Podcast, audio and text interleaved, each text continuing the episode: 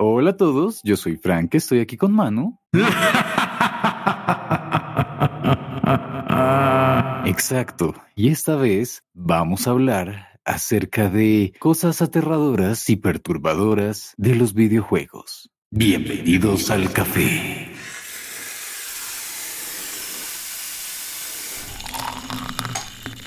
Bueno, hay algo que me encanta ver y escuchar cada tanto, ya sea en YouTube, en Spotify, en donde sea, cuando organizan las cosas y hasta en TikTok. Ok que son estos listados en forma de iceberg. Así que dije como, ¿por qué no lo intentamos nosotros mismos? ¿Por qué no le damos este estilo a nuestro contenido? A pesar de que pueda salir bastante mal, bastante bien, sabes, es, un mundo de posibilidades. Yo estoy bastante animado con la idea, no sé qué opinas tú. Este ni siquiera es la beta, es el alfa, preproducción, sí que ya saben, no esperen mucho.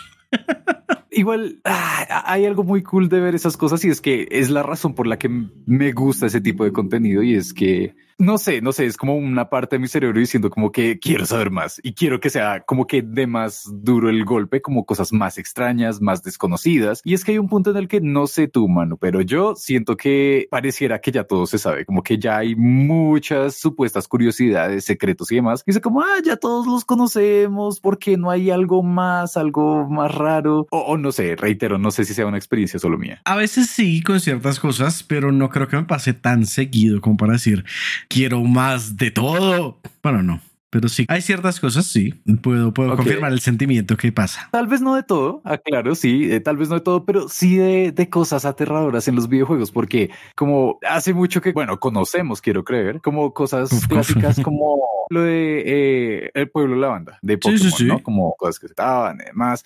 No sé, ¿qué otra cosa se te ocurre así que sea como clásica de aterrador en los videojuegos? Ya sea mito, leyenda. Lo... Uh, me bloqueaste con Pueblo la Banda, que es literal lo que más se me ocurre. el de Minecraft, el cómo se llamaba, eh, ah, Hero, Brain. Sí, Hero Brain. Sabía que era Hero, pero no, no más. Pero sí, el Hero Brain de Minecraft. Se me ocurre bastante. El pie grande en GTA. También, sí, hasta la supuesta aparición de, de Nemesis de Resident Evil en GTA. Sí, me acuerdo que en, un punto como que modeaba en GTA solo para ponerle algo y votarlo y que todo el mundo dijera como, oh, mira, es X en GTA, es Mario en GTA, es, es Ronald McDonald en GTA. Yo qué sé, pero sí, sí, sí, vi bastantes. Pero como que ya todos conocemos acerca de esos, quiero creer. Y bueno, hay uno que otro, no sé, tal vez si les gustan los creepypastas también habrán escuchado de Ben Drowned, de Zelda, eso creo que es Majora's Mask. Hay, hay muchos así, entonces dije, no, porque no más bien intentamos ir por algo más extraño, más difícil de entender.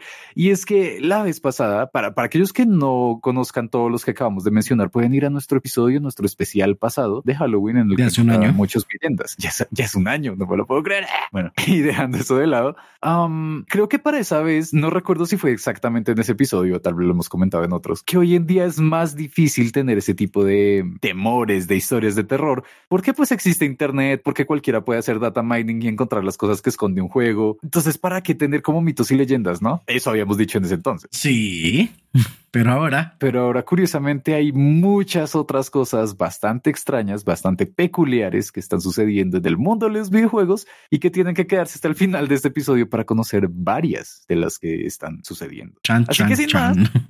Ajá, ajá ya es hora de empezar con lo que yo sentiría que son como los que antiguamente eran las cosas más como wow, que daban miedo y que casi nadie sabía. Y apenas eso es para iniciar nuestro iceberg. Y la primera es, es la punta del iceberg. Es la punta del iceberg. Sí, las cosas que, que no son como tan densas son más bien conocidas, que no dan tanto miedo. De pronto. Y empezamos con los Hell Valley Sky Tree. Uf, recordé de Super Mario Galaxy. Entonces, mano, que ah, sabes algo acerca de ellos? Demasiado poco. Sé su existencia como de nombre ya. Literal, como que escuché que los nombraban, como, ah, sí, fin. ok, bueno, les voy a contar este. Qué bonito empezar con un clásico. Ya, ya en serio, para mí lo siento que es un clásico. Bueno, ocurre que, pues, Super Mario Galaxy 2 sucede en realidad. Ese salió en el 2010, si no estoy mal. Y hay algo muy curioso justo en un nivel que es, creo que se llama Grandmaster Galaxy ahorita, no, o era Shiverburn, Shiverburn, sí era Shiverburn, porque recuerdo que tenía como una partecita en la que uno conseguía un poder para poder hacer como esquí. No, no, no, ¿cómo se llama? Patinaje. artístico, perdón. Me estoy desviando mucho, pero cosas.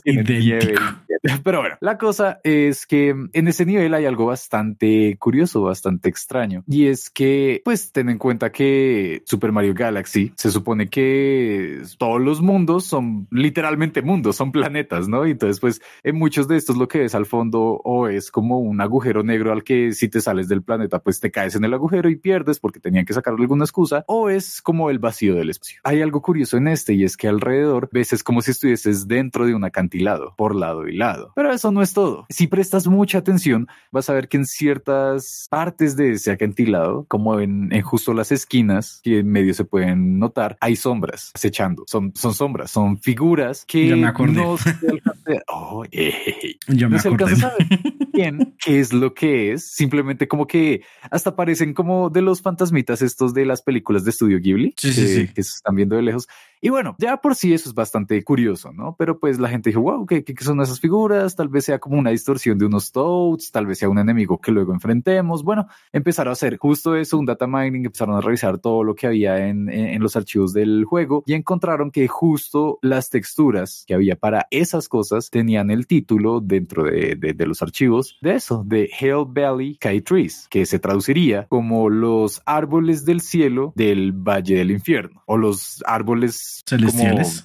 Celestiales también podría ser, pero no, es que es una pero sí, llamémosle árboles celestiales del Valle del Infierno, que es un nombre bastante peculiar para un juego familiar como lo es Super Mario Galaxy 2, ¿no? Y aún a la fecha no se sabe en realidad qué son, por qué están ahí, qué pasa. Hmm. Viendo más o menos, yo veo más como una silueta como de personas y es como hmm, curioso es bastante raro, pero esto me recuerda que hay algo muy bonito en los juegos de Nintendo que tienen muchas cosas que eh, son juegos famosos y les ponen cosas raras. Y siento que lo mencionamos en el episodio pasado, pero pues para que se vayan dando cuenta de más o menos qué tipo de historias son. Hay otra que acabo de recordar que es de Pokémon X y Y. No sé si lo alcanzaste a jugar alguna vez, man. El X y Y no, pero tenía ganas y fue de esos que no, no, F. y cuando iba a preguntarle estaba agotado yo, ah, gracias. Todo mal, pero es muy bonito y hay algo en especial. El X y Y básicamente estaban basados como en Francia. Sí, tenían a París, así que quiero creer que era Francia. Y entonces el equivalente a París era Lumio City, que no recuerdo cómo se llama en español, perdón. La cosa es que pues es una capital, hay muchos edificios, puedes entrar a varios de ellos y justo en uno de esos pues también, bueno, en varios puedes usar también los ascensores, pero en uno de esos si subes a la segunda planta, al segundo piso, el juego te va a detener. Primero se va a ir la música. Tu personaje va a salir del del ascensor, del elevador, y las luces empezarán a titilar. Y justo después de eso, en un momento en el que regresan las luces, va a aparecer un personaje con el avatar, el modelo de un... Es el picador, criminal, mutilador. No. no. Pero justo detrás. Es literal, se va la música, parpadean las luces, el bus fantasma. ¡Ah! ¡No! Bueno, hablando de eso. Y justo en una fecha como hoy, martes. Para una persona como. Ok, no. Pero lo que sucede es que justo detrás tuyo aparece un avatar de un enemigo, como es el avatar básico de ese enemigo, que son las brujas. En Pokémon puedes enfrentarte a distintos enemigos y son como básicos, ¿no? Como que entrenador, principiante, Luis se llama ta ta ta ta o te ataca con tal cosa, ¿verdad? Sí. Aparece este avatar que es como de uno de un enemigo que sería una bruja y no camina, flota, como que no le ponen mm. en la animación de caminar, sino que se mueve alrededor tuyo sin mover los pies. Uh se pone al lado tuyo donde pues sí como lo que sería tu oído y solo te dice como no, no eres tú y desaparece y es como ¿qué? y sí y no se sabe qué es. Hay gente que dice que eso tal vez podría conectarse con otro misterio que también aparece en Pokémon X y Y que es que si vas a la estación de metro y justo vas como por detrás de donde hay un cartel como un creo que es justo una cosa de estas de, mm, de los horarios del metro pues el, metro no está sirviendo no está funcionando entonces como que no hay nada que hacer ahí mucha gente lo evita eso sí es muy francés Oh, no, no. Verdadero terror. Pero si tú vas justo detrás de ese cartel, encuentras un mensaje que da a entender que alguien se quedó esperando, que nunca llegaron aquellas personas que le prometieron que iban a llegar. Son cosas que nunca se han resuelto de esos juegos de Pokémon. Referencia a Hachiko. En todo lado hay referencias de Hachiko. Como, sí. Sí, como a este punto no pueden soportar verlo uno tranquilo sin llorar, ¿sabes? Pero, y el otro que, el otro caso de este nivel que te traigo, que no sé si lo conozcas o recuerdas, recuerdes, Mm, es el audio test, la prueba de audio de Sonic CD. I do know that. Lo conozco. Ok, ok. ¿Quieres hacernos los honores? Básicamente que para esa época muchos juegos traían como una forma de testear el sonido, entre comillas, escuchar las canciones que venían en el juego, que era como con un, un input de unas teclas, usualmente una entraba, ¿sí? Pero que si se ponían como unos números, que ahorita no me acuerdo cuáles eran, te manda otra pantalla. Y en la pantalla se escuchaba como una distorsión de la risa de Robotnik y el fondo eran como Sonics, pero con cara medio humana. No la versión de Ugly Sonic, sino la versión perturbadora de Sonic. La Como cosa es que esto moviendo los dedos y todo, algo así. Sí pareciera como que está. Sí, ah, ok. La aclaración que iba a hacer. Esto sucedió en Sonic CD, que salió en el 93, así que esto es mucho antes de que siquiera se volviera como famosos muchas cosas de Sonic aterradoras, ¿no? Como hechas por fans. Esto fue de los relativamente primeros juegos de Sonic, pero más allá de la imagen rara y de la música perturbadora que suena de fondo, hay un mensaje en toda la mitad de la pantalla que pues uno no lo entendería porque está en japonés, pero básicamente lo que dice es la diversión es infinita con Sega Enterprises, firmado Majin. Y si ustedes saben algo de japonés o se han visto Dragon Ball, Excelente, ya saben, no aprendan japonés, solo con Ball. Lo dijo Frank en el 2022. tal vez sepan o hayan caído en cuenta de que Majin se podría traducir como demonio. Y ya, y eso está ahí puesto y no se entiende lo como que todo combinado esta música que suena como bastante pesada y empieza con una risa malvada, clásico. Hacen de este easter egg algo bastante perturbador. Simplemente lo dejo. Y, y me encanta, es un clásico. Dato interesante, la canción que suenan como que cuando salió y cuando la gente lo descubrió en este lado del mundo dijeron como, no, es que es una canción que nunca ha existido, qué miedo. bla, bla, bla". No, esa, esa fue la canción que usaron para una de las peleas contra Eggman en la versión japonesa que por alguna razón quitaron acá. Pero igual es un clásico, me gusta mucho, lo quiero mucho y, y yo creo que ya con este cerramos el primer paso, el la primer punto. Del La iceberg. punta del iceberg, exactamente. Manu, ¿quieres tú darle más cuerda a esto? Pues a esto no, pero la siguiente parte que es la superficie del iceberg, sí. Ah, Y ah, siempre terminamos hablando de este juego, no importa qué pase, qué suceda, qué acontezca, volvemos y tenemos que seguir hablando de Grande Fauto. Siempre, siempre. Es que ya es un punto en el que siento que han intentado tantas cosas que de alguna forma le van a dar a cualquier tema. O Sí. matemáticas, grande fauto. Crisis económica y social, grande fauto, sí. Tienes depresión, Grande Fauto.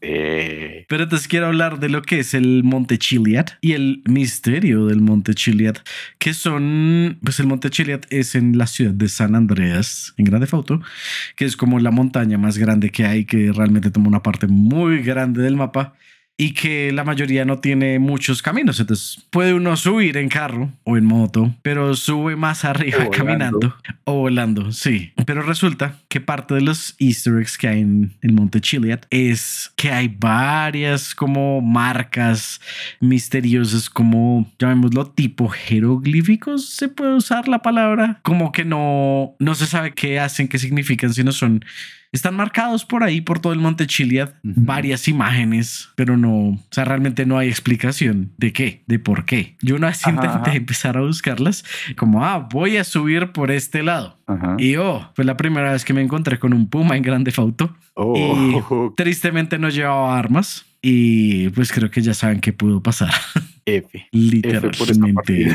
Sí, fue como iba a la mitad del monte y fue como me mató y me mandó como a la ciudad que queda al otro lado y al hospital. Y yo, como, ah, no quiero volver a subir. se entiende y lo que más siento que afecta en ese caso también es el hecho de que, pues por lo que no se sabe realmente qué se puede conseguir, por lo que es un misterio que aún sigue activo hoy en día, como que no dan tantas ganas de resolverlo más allá de hacer las misiones que tenga que ver con pie grande, ¿no? Pero sí, porque es que hay, hay, hay como muestras como de que puede ser como es un ovni o algo así, pero no hay nada resuelto. Y es que ah, es bastante extraño porque si bien también, pues eso, hay muestras de que puede ser como ovnis y no recuerdo si es ahí mismo en Chile o en otra parte del mapa de Los Santos. Hay una parte que si vas como a las 3 de la mañana o algo así, justo ves una abducción. Pero lo más curioso es que si tú vas a ver como creo que justo las señales que aparecen en la parte más alta, vas a darte cuenta de que los dibujos pareciera que están hablando también de la historia de los protagonistas. Pistas de este GTA. Así que, ¿qué, ¿qué, sucede ahí? ¿Será que eso va a desbloquear algo más adelante? Cosa que pues a este punto y después de cuatro relanzamientos del juego, pues yo creo que ya le vamos de echando pronto tierra. Por eso lo han vuelto a relanzar porque nadie lo ha descubierto. Mm. Pero es algo que, que, es bastante curioso y aún básicamente si quieren ir a conocer cosas que aún tal vez no hayan visto en GTA V, pues ahí les dejamos un plan en el Monte Chiliad. Pero hay otro detalle y este me recordó un caso bastante similar con un juego que originalmente intentó ser copia de GTA y consiguió su propio estilo. Un estilo bastante de parodia y que no es Saints Row. ¿Sabes de cuál estoy hablando, mano? Saints Row 2. Exacto, como lo supiste. Impresionante. Ya sabes, Gigabrain. Estoy hablando de Just Cause y en específico el 3. Uh, uh, juegas. En ese siento que es cuando ya la franquicia decidió volverse completamente parodia. Sí, totalmente de acuerdo. Pero también siento que es un juego que tiene demasiados bugs. Y no sé si ya lo he hablado, pero creo que sí, pero vale la pena porque fue hace rato volverlo a mencionar uno de mis trabajos que me tocó en la universidad era para la clase de, de Quality Assurance, que me tocaba ver como, ok, eh, como eh, encuentren algún juego o en algunos juegos algunos tipos de bugs, porque igual se van a pasar, van a estar ahí, no es, no salen juegos con cero bugs, no existen. Entonces, como vaya, encuentre un juego y encuentre un bug tipo A, uno, un tipo B y un tipo C, que es como la gravedad del bug. Sí, hasta ahí todo bien. Y dije, como ya tengo instalado el Just Cause 3 voy a abrirlo. En cinco minutos encontré los tres, el A, el B y el C, y fue como, ah, cool, trabajo completado, gracias. Gracias, Bethesda. Si es Bethesda, no me acuerdo. No, no, no, no. ¿O sí? No, creo que no. No me acuerdo. Espera. Pero lo, que se me hace más curioso además es que justo de lo que voy a hablar no es un bug, no es un error en el Square juego. Square Enix, gracias Square Enix. Pero los desarrolladores son Avalanche y sí, gracias Square Enix. Y gracias Avalanche de paso. Pero... Y gracias Avalanche Engine porque claramente tenía que ser Avalanche Engine. Que es un motor nativo, ¿no? Sí, y se nota con esa cantidad de bugs que tienen.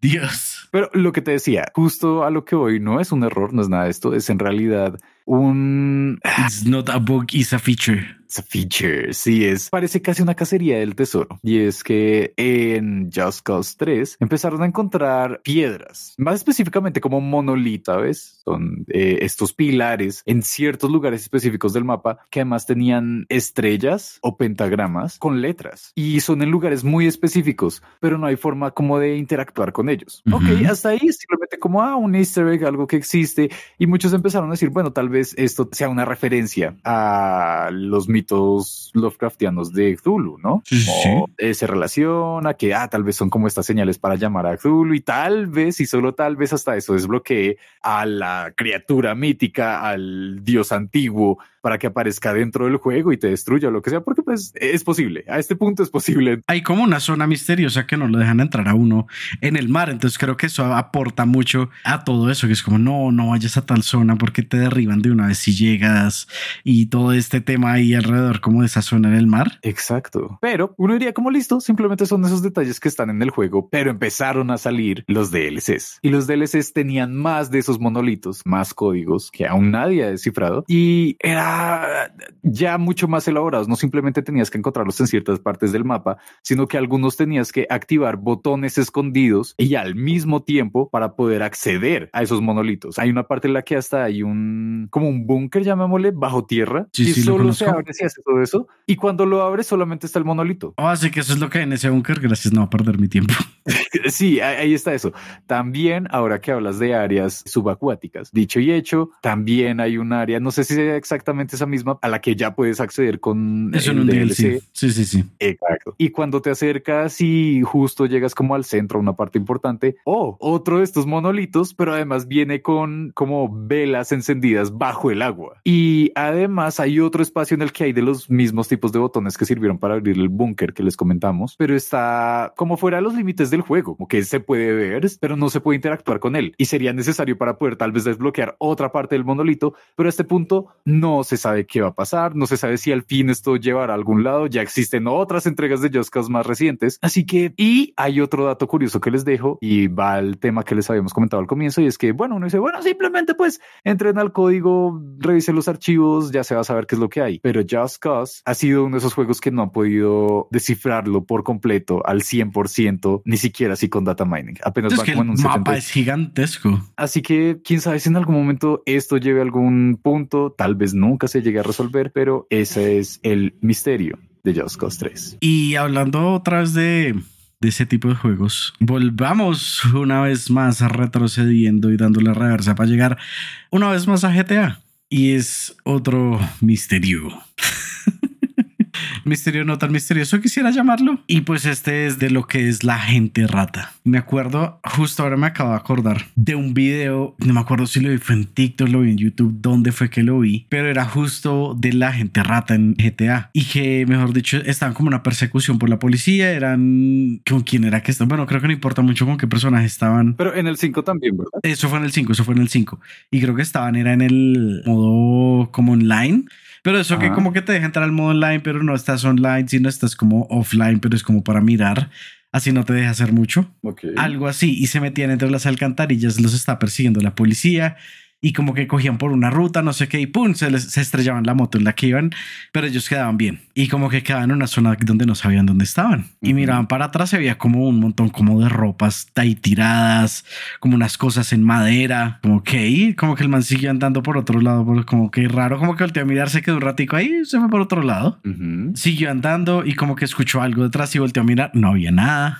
Ok. Y Mm. siguió andando y sigue andando un rato y vio por ahí un como de estas entre las alcantarillas que uno pues ve claramente en Hollywood y demás, que son como partes que están enrejadas como con tubos metálicos. Sí. Y como que el man iba caminando y vio eso y volteó a mirar por otro lado y como que volvió a ver algo porque escuchó algo ahí, volvió a ver a ese lado y pasó uno. Supuestamente pasó un hombre rata en- ahí y como que el man se asustó y como que pausó y todo y como ahí acabó el video. Ok, suena bastante curioso, pero me deja pensando si será un mod, porque Es que es lo que uno nunca sabe, porque acuérdate lo que pasó con lo de Nier, que ah, esta nueva zona y no sé qué, y terminó siendo un mod. aún me duele, aún me duele, gracias. Exacto.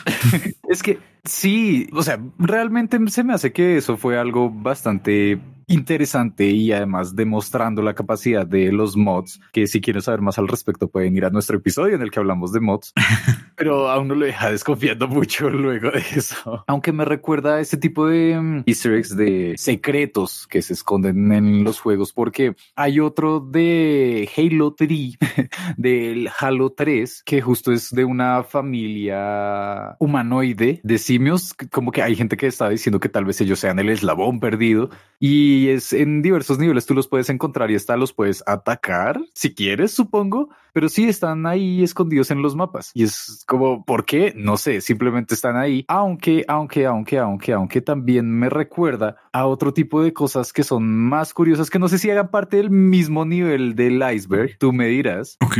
pero son secretos que además son aterradores, perturbadores porque no encajan con lo que es el resto del juego o porque tal vez simplemente si lo piensas aún más son peores de lo que uno espera. Ok. Y estoy pensando más exactamente en los finales graciosos o especiales de los Oh. Silent Hill. Por- Porque justo me acuerdo, o sea, justo mostraron eso en el que en el último live que hicieron de Silent Hill. Ajá. Y que fue como, ah, sí, estamos acá. Primero lo vi en vivo y luego vi una reacción de alguien que era como, no, es que no voy a comprar ninguna de las figuras que están mostrando, porque es que, que ¿quién quiere eso? ¿Quién quiere una figura toda ensangrentada y no sé qué? Y están mostrando claramente Pyramid Head, eh, no me acuerdo quién iba después en ese orden de ideas. Y después muestran el Shiba Inu en el tablero de controles y, y literal cambia el tono completo. Es como, "Ah, lo siento, lo que acabo de decir, sí lo quiero, ¿dónde lo compro? Yo también lo quiero y me encanta. Y para aquellos que no lo sepan, Silent Hill 2 es una obra maestra que revolucionó los juegos de terror. Fin, como ya, eso es lo que es Silent Hill 2. Pero sobre todo, algo muy interesante como que estableció bien este juego fueron los distintos finales que podías conseguir, ¿no? Y la mayoría eran muy tristes, dependiendo de las cosas que tú fueras haciendo en el juego, de ciertos detalles. Y es, y es para esa época en la que el final lo conseguías no dependiendo de decir sí o no a una pregunta, sino haciendo cosas muy específicas, consiguiendo ciertos materiales, accediendo a habitaciones o áreas del juego específicas. Y en uno de esos finales, justo el que no es el de los más tristes, es el gracioso en el que terminas encontrando en una de las partes, en una de las áreas del juego, una habitación secreta que si no estoy mal, a pesar de que pues el juego esté localizado y lo hayan traducido y todo eso, creo que la escena también es en japonés directamente, como que ni siquiera la tradujeron. Creo que aporta al gracioso que estás jugando en inglés y de un momento a otro te boten todo en japonés. Y entonces lo que encuentras es que, bueno, abres esta habitación y lo que encuentras es como una sala con muchos botones y cámaras. Una sala de mando. Sí, una sala de mando en la que justo en el centro hay un Chiba Inu controlando todas las cosas y como creo que esta tiene como audífonos monitoreando todo y está ladrando y moviendo palancas y todo y mirando a todo lado. Y lo que dice, ¿cómo es que llama el prota? Eh, ahorita no recuerdo porque estoy pensando en Harry, que es el primer prota, pero no el del 2. el prota llega y le dice, ¿qué? ¿Todo este tiempo fuiste tú? No lo puedo creer. ¡Ah! Y se le acerca y le empieza a llorar al perro y el perro como que se pone triste y empieza a lamerle la cara. James. James, gracias, James Sunderland. ¡Ah! Y como que por un lado claramente es gracioso y además cuando eso termina empiezan a pasar los créditos con una canción como en ese tono de comedia. Pero pues si uno se lo queda pensando en serio como James hasta ese punto ha tenido que sufrir muchas cosas pésimas, todo muy, muy grave, solo porque un perro estaba jugando con su vida, muy literalmente. es genial, me encanta. Y de ahí en adelante, pues empezaron a seguir este tipo de finales en todos los Silent Hill. Recuerdo que en el Shattered Memories, que es como el remake del primero, creo que uno puede desbloquear un final en el que dan a entender que los aliens abdujeron a James y él está regresando por uno, como Harry, como el otro protagonista, y está diciendo como, hey, pana, toma la suave, más bien dejémonos que los aliens nos lleven y todos somos felices y se van. y todo está contado como si fuese un cuento infantil. Pero pues nada va a superar el hecho de que un perro haya estado controlando toda tu vida para hacerlo un invierno.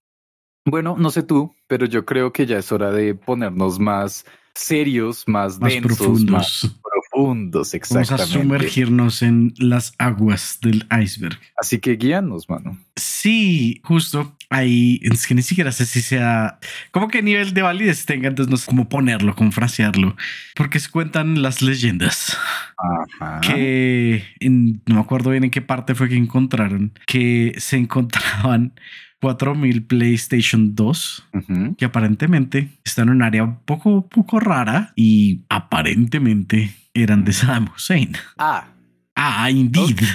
Ok. Es la leyenda de los 4000 PlayStation 2 de Saddam Hussein. Uno creería, tal vez que por lo de el poder que tenía y toda esta cosa, diría como, ajaja, ah, para demostrarlo, me gustaría tener una consola como muchas veces, como, ah, demostrar lo que sí. Pero había otras explicaciones que creo recordar, decían que era porque los Play 2 tenían un cierto tipo de codificado especial. Sí, también como en esa época creo que también es algo que ya he mencionado en alguna ocasión, ha sido la única consola que ha superado en poder de computación a los computadores de la época. Y creo que no volverá a pasar. Pero sí, básicamente el PlayStation 2 tenía mejor poder de computación que un computador que uno pudiera comprar. Entonces también están diciendo como, ah, es que está haciendo, como está poniendo los PlayStation 2 en cadena para, no sé, un sistema antimisiles o algo así, como para algo más concreto. Y no porque fuera a hacer 4000 cuentas en PlayStation para jugar con sí mismo Call of Duty. Sería bastante peculiar, digamos, si no tienes compañeros. Pero bueno, no quiero meterme más en ese tema. que tampoco quieres hacer 4000 cuentas de Call of Duty. E-, eso me recuerda a lo del streamer que le empezaron a poner el copypasta de ah, bueno, todos somos la misma persona XD, todos somos una persona que se inventó muchas cuentas. Algo oh, así lo siento. Sí, triste. pero, pero, ya que estamos yendo hacia estos lados que son más un punto de mitos, leyendas y de cosas en las que los juegos se conectan con la realidad, empecemos por uno que es bastante peculiar y siento que es interesante para ti, Manu, que ya te había advertido desde antes porque vamos a hablar acerca de Red Dead Redemption 2. Ah, sí. Tal vez tenga spoilers. y no lo puedo jugar porque no tengo forma de acceder al servicio de Rockstar para validar que el juego es mío, entonces no me deja jugarlo. Chan, chan, chan. Es un tema bastante técnico, es curioso. Sí, es, como del, del, operador de Internet. Exacto, tengan en cuenta, revisen este tipo de cosas de sus operadores de Internet. Pero regresando a esto de Red Dead Redemption 2, voy a comentar uno que te va a interesar, entonces no voy a hacer tanto el spoiler. Cool. Pero hay una casa en alguna parte del mapa, no está tan escondida, pero simplemente está ahí. Y es una casa bastante curiosa porque cuando entras está abandonada y lo único que hay es un, pues es una casa normal, ¿no? Pero como lo que más se destaca es el hecho de que hay un un espejo de cuerpo completo. Ok. Si prestas atención, cuando tú entras, la casa se ve como que tiene como cosas satánicas o algo así. Pero cuando prestas Ya quiero atención, buscarla. cuando prestas, no, hay, hay hay muchos secretos de ese juego, son muy buenos, pero cuando prestas atención, se puede ver que aparece alguien detrás de Morgan. ¿Sí es Morgan se llama? Arthur Morgan, sí, correcto. Sí. Estaba pensando como en el whisky, perdón. Eso es un Ron y es Captain Morgan. Ah, perdón, es un ron. Quiero creer que lo llamaron así por él, pero bueno, o al contrario, perdón. Pero la sin cosa, la comentarios. cosa, Sin comentarios. quiero aclarar que no he tomado nada. Eh, la cosa No pareciera.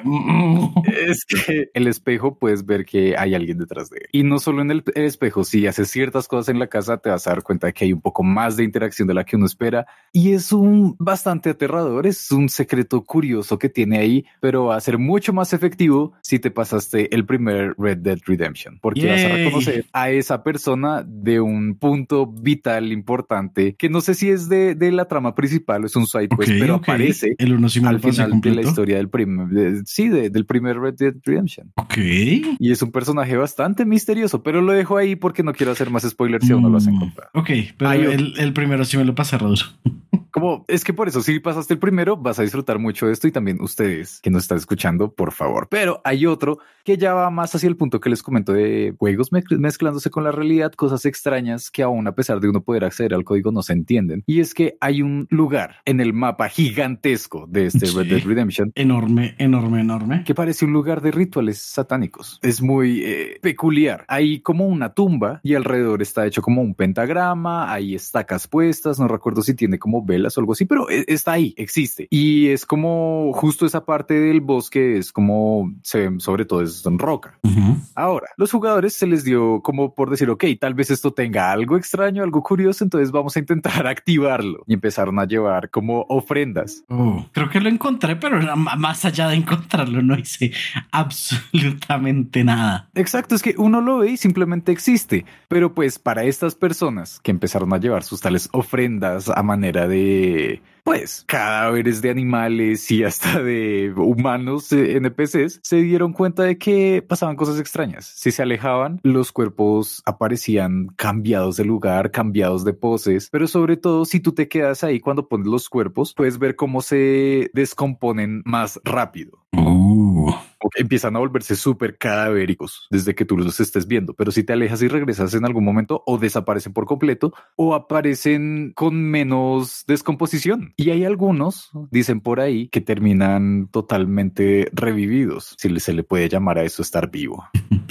creo que eso puede ser como uno de esos como notes o referencias al juego anterior, ya que pues el Red Dead Redemption 1 tenía eh, su versión zombies. Sí, eso es lo que uno pensaría. Lo curioso es que no lo hacen a manera de zombies, ¿sabes? Como simplemente hay algo muy extraño en esos modelos. Y por eso mismo la gente empezó a decir como, bueno, veamos qué pasa con el código, experimentemos, pongamos el modo debug para ver qué se puede hacer. Y encontraron que además había un cierto comando que al parecer fue que no lo terminaron de configurar o lo que sea, en el que Arthur Morgan, tú jugando así como el prota y demás, si te acercas e intentas interactuar, parecería que se fuera a arrodillar a revisar como la tumba, el altar, pero se clipea a través del piso. Y así te das cuenta de que pues también están como programados los cadáveres para clipearse a través del piso, creería yo, haciendo parecer como que están levantándose de lo que alguna vez puede haber sido su tumba. Uh, Pero nadie sabe realmente. Puede que hubieran pensado también ponerle un modo zombies y fuera como, no, ¿saben qué? No, mucho trabajo. Sí, tal vez, tal vez, pero eh, sigue existiendo el misterio y hay gente que dice, bueno, más adelante es posible que en algún nuevo parche o algo suceda y terminen de configurar esta parte. Pues ojalá.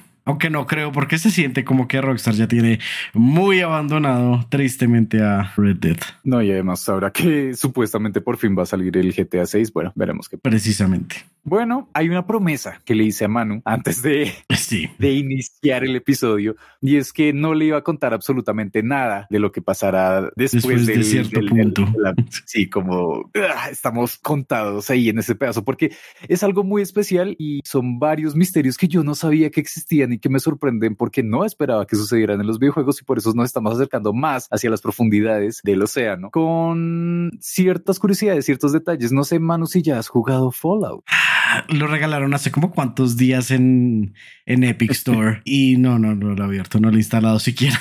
Por favor. Bueno, eh, es un juegazazo y siempre va a tener como muchos easter eggs y demás porque Bethesda haciendo Bethesda. Pero hay un detalle en particular que se me hace muy curioso y es el hecho de el... Ah, ¿Cómo se le podría decir? Como el desconocido misterioso, el Mysterious Stranger. El extraño, el extraño misterioso. Es una rara decir extraño, pero sí, llamémosle el extraño, misterioso. El peculiar. Peculiar. El peculiar desconocido. Bueno, pero ahí desde Fallout 3 y de ahí en adelante los juegos que han salido, existe la posibilidad de que si aumentas ciertos detalles de tus estadísticas y demás, que son puntos que de lo que te pueden servir ya sea para carisma o demás, bueno, es, es algo parte de la jugabilidad de, de, de Fallout. Existe la probabilidad de que cuando estás atacando a un enemigo, de repente aparezca un misterioso encapuchado, bueno, no encapuchado, en verdad es con un sombrero que se tapa la cara, ayudándote a rematar o a darle un tiro certero o crítico a tu enemigo. Y pues en Fallout 3 como que eh, simplemente existe y ya nunca se explica quién es. Y en el 4 ya conoces quién es ese supuesto misterioso, que es el detective Valentine. Si no estoy mal, es parte de la historia, lo puedes conocer y demás. Pero lo más curioso que hay aquí es que a pesar de que lo conoces, es posible que en ciertas partes del juego en el que él te acompaña se active la habilidad y nuevamente aparezca este desconocido que se tapa la cara con un sombrero y que te ayuda a pesar de que el detective esté al lado tuyo. Hasta él Mm. te voltea a mirar haciendo cara como de quién fue esa persona, qué pasó aquí. Uh, nice. Es un detalle que me gustaba, que quería destacar acá. Claramente sí está programado, pero ahora vamos a otro que no estaba programado. Por favor, niñas, niños y no binarios, por favor, siéntense porque acá empiezan las historias. Y si están Ocurre- sentados, siéntense mejor. La postura. Dios santo. Tápense Miren, está- están encorvados, Dios santo. Sí, muy Entonces bañar probablemente. la por favor. espalda. Hagan ejercicios también, eso, eso ayuda. No hay nada más aterrador que un dolor de espalda. No hay nada. Como pequeño paréntesis, sí, a mí me traumaron con que terminaría jorobado, así que no hay nada más aterrador que pensar en eso, así que sí, eso les sirve. Pero más allá de eso, vamos a la historia. Y se trata de un juego conocido como Shadow of War, de estos que salieron, no sé, Manu, si conozcas acerca de ellos, puedes hablarnos de ellos. Creo que alcancé a tocar uno, pero justo diste Shadow y pensé que iba a ser como ah, Shadow de Colossus. No, pero hay algo, yo creo que tú lo debiste haber visto, pues, hablando de estas cosas revolucionarias a la hora de crear videojuegos, y es que ellos crearon el sistema Nemesis, que mm, tristemente lo patentaron, así que ningún otro juego puede hacerlo, no sé por cuánto tiempo. Oh, Es el de eh, ya, ya, ya, ya, ya. Es el de, es el de el que es como el Señor de los Anillos. Exacto, ¿no? sí, es en el mismo. Sí, sí, sí, sí, sí, sí. ¿Sabes cómo funcionaba el sistema Nemesis? Sí, sí, sí. Sí, que básicamente si un enemigo te derrotaba, como que lo subían de rango, así cuando lo encontraras iba a ser incluso más difícil. Ah, Y como que empezaba a aprender cómo era tu tipo de movimiento y cómo, cómo peleabas. Es, es bastante cool. Sí, y no solo el hecho de que se ve en un aspecto pues de jugabilidad como muy técnico, como que hey, va a volverse más fuerte y va a reaccionar a eso, sino que también habían muchas líneas y la forma en la que están programadas las interacciones que encajan muy bien. Entonces eso permite que el jugador haga como sus propias historias con esos enemigos. Y lo mejor es que no solamente si los derrotas luego pueden regresar más fuertes, sino que hay muchas opciones que dependen de cómo juegues. Por ejemplo, si tú derrotaste a alguno de ellos y lo mataste, existe la posibilidad de que regrese como, no sé cómo le llaman en ese universo del Señor de los Anillos, como un no muerto o algo así, pero regresa. A la creo vida. que me ganó como un capitán orco porque yo jugué el juego. Me ganó un capitán orco y se lo ascendieron como a general. Yo como, oh no. Y le dieron como mejores armas. Yo como, oh no. Y, y lo mejor es que cuando te vuelves a encontrar, te dice como, ah, te atreves a regresar acá o como, ah, no pudiste soportar la muerte o cosas así y se burlan y demás, ¿verdad? Bueno, hay un caso en particular de un jugador Es mi némesis. Digo que hay, hay un caso particular de un jugador que, si no estoy mal, está toda la experiencia en gameplay en YouTube. Creo que se llama, el jugador se llama Brendan, Brendan, no sé. Brendan El caso es que, wow, te imaginas, pero bueno, más allá de eso, pues este jugador se supone que él había estado pues avanzando en el juego, etcétera, etcétera, todo muy cool, pero quedó con sus amigos de volverlo a jugar desde el comienzo. Entonces la idea era borrar la partida y volver a empezar con ellos. Entonces él dijo, bueno, vamos a jugar una última vez y pues voy a estar transmitiendo todo porque igual quiero que ellos lo vean y para streamer y demás. La cosa es que uno de los enemigos de estos que funcionan mediante el sistema Nemesis era un orco llamado Bruce, B-R-U con diéresis Bruce, Z. Bruce, Bruce, Bruce. Ah, no, ese es el otro. Ese es el se pastel. parecen un poco, parecen un poco. No sé qué Pero- tanto le guste el pastel a un orco, honestamente. Creo que mucho. Yo creería que nada.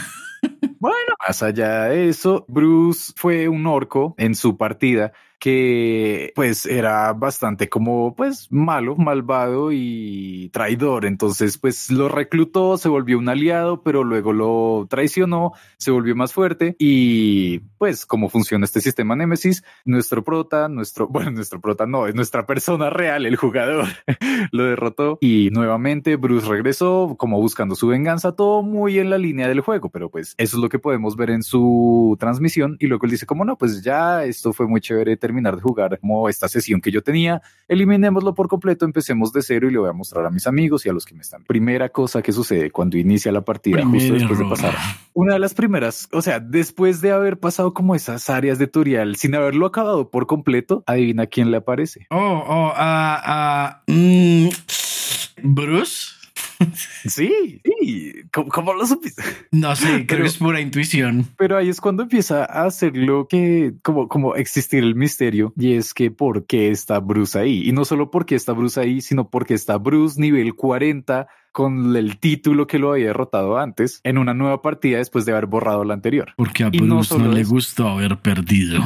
Literalmente. Y, lo mejor es que ya les dije, como cuando vuelven a aparecer los enemigos o cuando aparecen, pues tienen líneas de voz que dan a entender pues la experiencia que tú tienes como jugador. Ahora Bruce no dice nada, solamente gritos de sufrimiento y de guerra. Y empieza a perseguir al jugador que está apenas como nivel 1, 2 para enfrentarse contra un nivel 40 y no se entiende qué fue lo que pasó ahí. Muy probablemente haya sido un error del juego, pero entonces, pues bueno, después de haber sobrevivido a Bruce y a seguir avanzando hasta por fin encontrar el punto real en donde aparece Bruce, sí, como el punto del juego en el que sí puedes llegar a encontrar a este personaje, pues todo se ve muy normal. Es, es el Bruce del juego, es como nivel 8, no sé, nivel 10, y nuestro jugador lo reclutó y todo así, y empieza a revisar en la lista justo esto de Nemesis, en donde tú comentaste que uno puede ver que se vuelve como comandante o lo que sea. Sí, sí, sí, como el organigrama, llamémosle, el organigrama de los orcos. Eh, bueno, por un lado, supo que al parecer Bruce, el Bruce suyo, el Bruce de nivel 40, estaba empezando a salir de los límites del juego en el mapa. Y no ah. solo eso, en el organigrama, en esta jerarquía de poder, estaba a un paso de ser uno de los más fuertes, uno de los líderes de los orcos. Mm. Entonces hay quienes creen que Bruce se cansó, quiere salir del juego literalmente a derrotar a quien lo siguió derrotando por mucho tiempo. Uf, ya saben, no hagan enojar a Bruce. Enojar a Bruce. De pronto también quiso salir del juego para probar un pastel de chocolate, no sabemos. Como, no sé, siento como el capítulo este de Los Simpson, como Homero llegando a la vida real, literal Bruce en la vida real. Tal vez necesitaba ese pastel de chocolate para tranquilizarse. En vez de encontrar una pastelería erótica, encuentras una pastelería normal. Aunque, no sé, me, me gustó mucho haber escuchado esta historia, haber visto porque existen los videos de que eso sucedió y pues lo que te decía, como pensar que estas cosas aún pueden suceder a pesar de todo el Internet y de todas las cosas que tenemos. Es, es, es bonito, es, es, bonito pensar en ese misterio, pero bueno, la siguiente. Y es bonito que me hayas hecho acordar de que yo jugué ¡Ah! Shadow of War. dicen que es un buen juego, quiero probarlo. Y que no lo terminé. bueno, vamos a la siguiente historia y no sé si tú sepas acerca de esto, Manu, pero te suena de algo. ojalá no sea como con Shadow of War, que dije no y después me acordé que sí. ¿Te suena de algo el nombre Cam Drone? No, esperaría, creería, no sé. Empieza a hablar y después te digo. Se va por la onda similar a los creepypastas, pero pues es real, es real, sucedió. Y lo que tiene en particular de real es que pasó en el evento PAX 2013. Uh, ok. Ocurre que, pues, en estos eventos como PAX eh, son convenciones que, pues, hacen presentaciones de los juegos que están a punto de salir, hacen eventos entre los fans, es, es como con concursos y demás. Son convenciones muy agradables, muy cool, muy chéveres. Por favor, vayan y visiten. Y en esta ocasión encontraron que en una esquina relativamente apartada, sin mucho detalle, había un stand para lo que parecía ser un nuevo juego llamado Camp Drone, como, como cámara y no, no sé no, no sé si se puede traducir drone de algo, pero... Creo que es como el sonidito ese de fondo. No, pero es como el fondo, no, no, no, es, es, el sufijo, el prefijo, no sé, cuando hablas, por ejemplo, como un hipódromo, ese dromo. Oh, oh, oh, oh ok, ok, ok, Entonces sí, sería como camaródromo. Camaródromo, sí, más o menos. Y bueno, era un stand bastante peculiar, era un stand lleno de sangre, solamente con un monitor. Y el monitor pasaba muchos videos al estilo de esos videos, nuevamente, perturbadores de los comienzos de YouTube, como que uno no entiende, es como al estilo de estos de gente llorando mientras ve la cámara y está comiendo un cereal y lo ven por ahí. quiero decirles que lo siento mucho por los traumas que ustedes tengan. Pero sí era, era este stand solamente con videos así, con cosas muy extrañas apareciendo y nadie lo atendía. Simplemente estaba este monitor y ya. Y mucha gente lo vio, mucha gente pasó por ahí, intentaban interactuar, no había forma y lo único que se veía era eso, como el monitor con una cámara de estas como viejitas de webcam, que son redondas que parecen un ojo. Sí, sí, sí. Y nada, pues como que nadie supo realmente qué pasó ahí. Pero luego, posteriormente, descubrieron que existía una página bajo ese dominio, camdrone.com. No tenía tampoco mucho contenido en especial, no había mucha información, pero se sabía que al parecer la persona que lo había subido era Edmund McMullen, si no estoy mal, ese es el nombre, el creador de Super Meat Boy. Oh. Y pues sabemos que es uno de estos creadores indies que viene desde Newgrounds, así que algo debe haber ahí, ¿verdad? Posiblemente. Le preguntaron y le dije, y pues él respondió como no, yo no tengo nada que ver con Camdrum. Esa página simplemente la subí porque fue un favor que me pidieron. Y sí, conozco a los desarrolladores que están realizando Camdrum y solo puedo decirles que es algo que tienen preparado y que pronto llegarán a conocer. Bueno, eso fue, les recuerdo, en el 2013, ¿verdad? Y nunca los volvieron a ver. Literal, como qué pasó ahí, no se sabe, pero desde entonces han estado dejando ciertos mensajes, ciertas pistas de lo que podría estar sucediendo, de qué se trata este juego, esta experiencia, y todo a entender que era algo bastante, tal vez no apropiado para el público. Habían quienes decían que se me trataba... acuerda muchísimo a Cicada 3301. Más o menos por esa onda va lo que sucede y no, a este punto aún seguimos esperando realmente de qué se trata, como lo último que se supo fue el 2017 y no sabemos en realidad si es que están contactando gente en la vida real al estilo Cicada para este juego de realidad aumentada, de realidad alterna, o si tal vez sea algo aún mucho más macabro que tuvieron que acabar, que tuvieron que detener, que tal vez podría poner en peligro a las personas. Y eso es Camdrome de PAX 2013. Sí, me acuerdo demasiado así cada 3301. Pero bueno, aún te tengo más, ¿sabes? Me lo imaginé. Eh, y este va más por el lado de algo que puede llegar a sucederte a ti y a Oh, ti, no. oyente, y es que tienes Steam. Sí. Hay algo muy curioso que empezó a verse con ciertos usuarios de Steam. Si no estoy ¿Son mal, los grupos de Garfield? 2000. ¿Cómo lo supiste? No.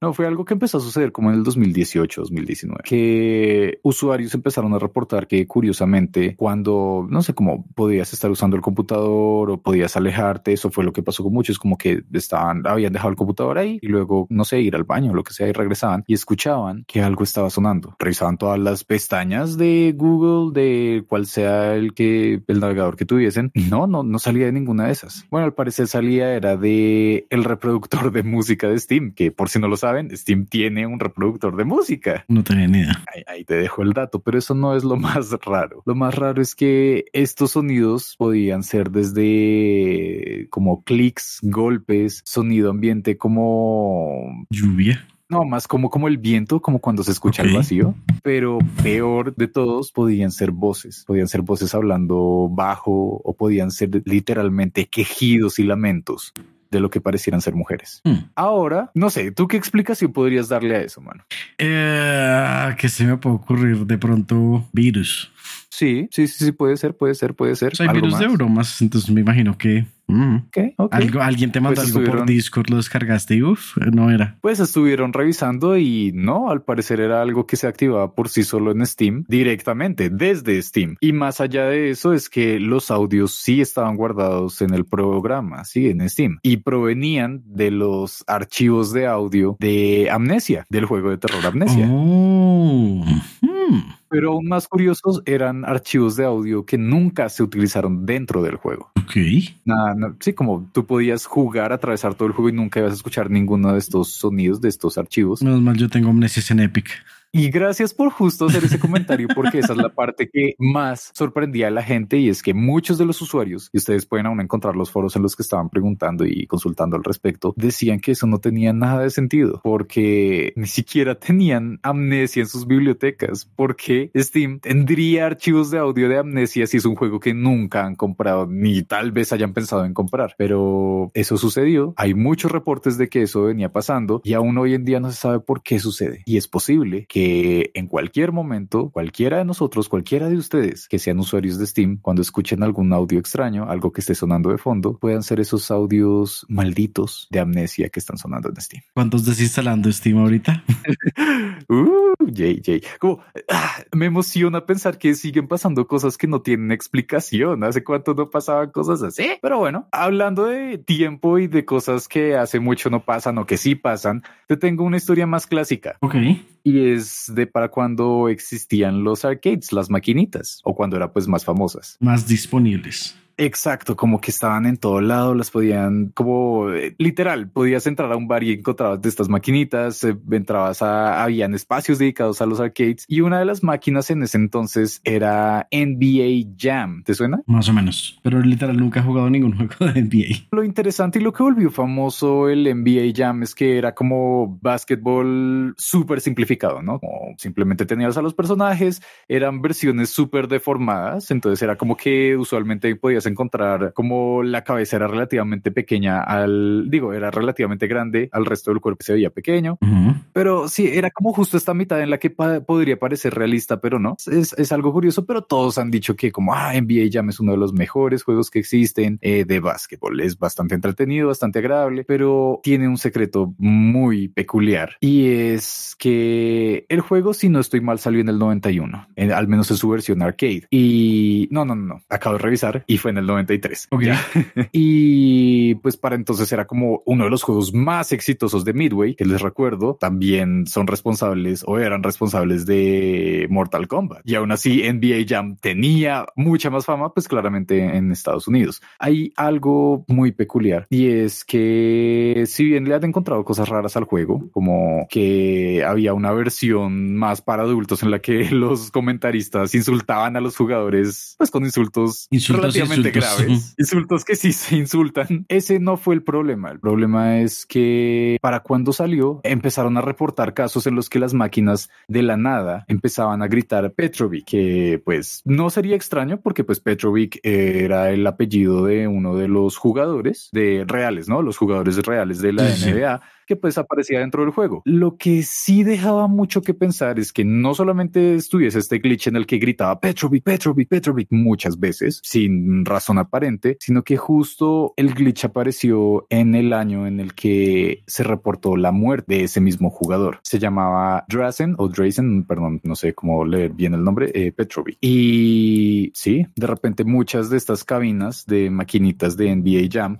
empezaron a tener ese glitch por razones como sin razón aparente. Y no solamente fue como este mito o leyenda urbana, en realidad llegó al punto hasta que uno de los propios desarrolladores del juego dio declaraciones al respecto. Uh. El diseñador Mark Termal, que dijo, sí, lo que pasa es que pues cuando nosotros acabamos, como terminamos por completo el juego en NBA Jam para ya entregarlo, ya es cuando, cuando está en dorado, para ese entonces ya se había muerto el jugador, ya había fallecido. Pero pues ya el juego iba a ser publicado y se nos hacía aún mucho más extraño porque una vez pasó que nosotros estábamos, nos habíamos encontrado entre varios amigos y estábamos jugando en realidad Mortal Kombat en otra máquina y al lado estaba una de estas máquinas de NBA Jam. Y nosotros mismos pudimos darnos cuenta cómo es que de repente la máquina empezó a gritar continuamente ese apellido, Petrovic. No solamente esto pasó, cuenta él, justo después de pues la sensación mediática de que había fallecido el jugador, sino que en un momento en el que no esperaban. Dice que todo el mundo estaba completamente aterrorizado porque ellos mismos lo sintieron, no entienden en realidad qué fue lo que pasó con el software, ellos pudieron revisar porque pues ajá, eran los responsables, pero no, no se encontró explicación. Y él mismo dice que si cualquier persona que llegue a tener en algún día o que tenga en este momento una máquina original de NBA Jam, va a saber que muy de vez en cuando va a empezar a gritar Petrovic.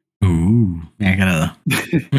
y sí, esas son como las historias que me sorprendieron que aún siguen existiendo a pesar de que podamos tener control sobre los archivos, sobre la experiencia del jugador en su totalidad, pero que no podemos explicar. Así que no sé, o tú puedes darle una explicación a todo esto, mano. Ah, claro que no. Pero bueno, ya esas son las historias que les tenía guardadas, que no sé si las conocían desde antes. Man, ¿conocías algo de esto? Pues de las que ya mencioné, las que ya he mencionado, pero de resto de las últimas no realmente. Entonces daré por hecho que sí hemos cumplido con nuestra misión. A pesar de que no completamos el iceberg, vaya declaración. ¿Valdría la pena completarlo? ¿Es necesario llegar hasta esas profundidades? Creo que estamos suficientemente profundos. sí, ya, ya, ya nos metemos en esas en las que son como muy al estilo del código de Vinci, en el que empiezan a uno a perseguirlo por saber esa información y demás. Pero bueno, ya sin más, esperamos que les haya gustado este story time de hoy. Este repaso por varias de las anécdotas y curiosidades como más cercanas al terror que les teníamos para este año, para celebrar Halloween o para escuchar cuando quieran, cuando se sientan spooky, cuando quieran algo de terror en sus vidas. Entonces sí, eso es todo por hoy. Muchas gracias por acompañarnos. Esperamos que hayan disfrutado como siempre de este episodio. Vayan a escuchar el resto si no entendieron muchas de las referencias que hicimos. Ahí están completos y con más información. Y bueno, ya sin más, gracias por escucharnos. Y recuerden, sigan jugando.